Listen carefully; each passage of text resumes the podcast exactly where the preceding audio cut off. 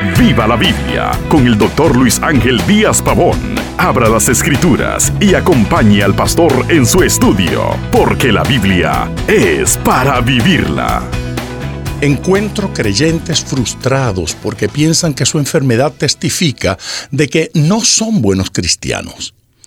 Demos otra mirada a la enfermedad.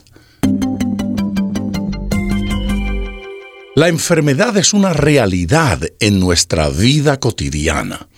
Con solo echar un leve vistazo a nuestras iglesias descubrimos que los cristianos se enferman. Las enfermedades están por todos lados. Es probable que a alguien no le guste que hagamos alusión a la experiencia de todos los días porque diga que esto no es el plan de Dios. Bueno, entonces miremos la Biblia y también nos percataremos que fieles cristianos se enfermaron. Algunos sanaron y otros no. Encontramos que el fiel siervo de Dios y compañero de Pablo, Epafrodito, se enfermó y a tal punto que el apóstol pensó que moriría. En Filipenses capítulo 2, versículo 27, Pablo dice, pues en verdad estuvo enfermo, a punto de morir, pero Dios tuvo misericordia de él, y no solamente de él, sino también de mí, para que yo no tuviese tristeza sobre tristeza. De este pasaje se implica que Pablo no pensaba que hubiese garantía de sanidad.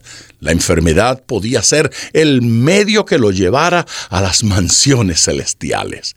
El mismo Pablo se enfermó y Dios usó la ocasión para que llevara el Evangelio a los cristianos de Galacia. Dice en Gálatas capítulo 4 versículo 13, pues vosotros sabéis que a causa de una enfermedad del cuerpo os anuncié el Evangelio al principio. Nuestro Dios es tan grande que aún la enfermedad puede ser instrumento evangelístico en sus manos.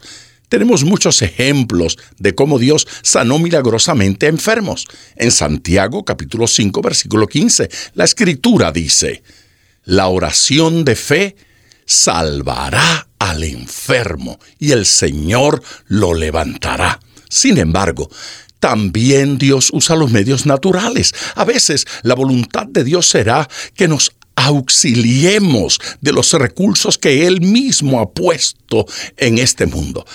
El apóstol Pablo en ocasiones recomendó a Timoteo los medios naturales. En primera carta a Timoteo capítulo 5, versículo 23 dice, ya no bebas agua, sino usa un poco de vino por causa de tu estómago y de tus frecuentes enfermedades el magno sacrificio de Cristo en la cruz también se llevó la enfermedad. Y más que eso, se llevó el deterioro que provoca que muramos.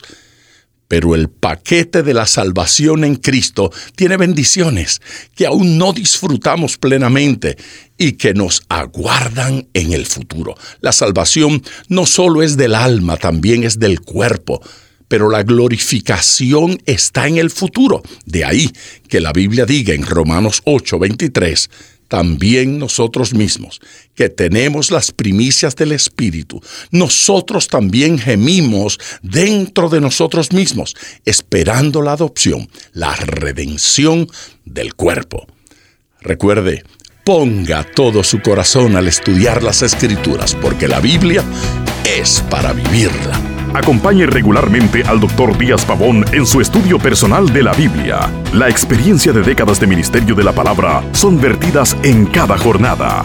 Usted puede adquirir copias de esta enseñanza visitando nuestra página web www.diazpavón.com. Esté atento, participe en nuestro próximo estudio y viva la Biblia.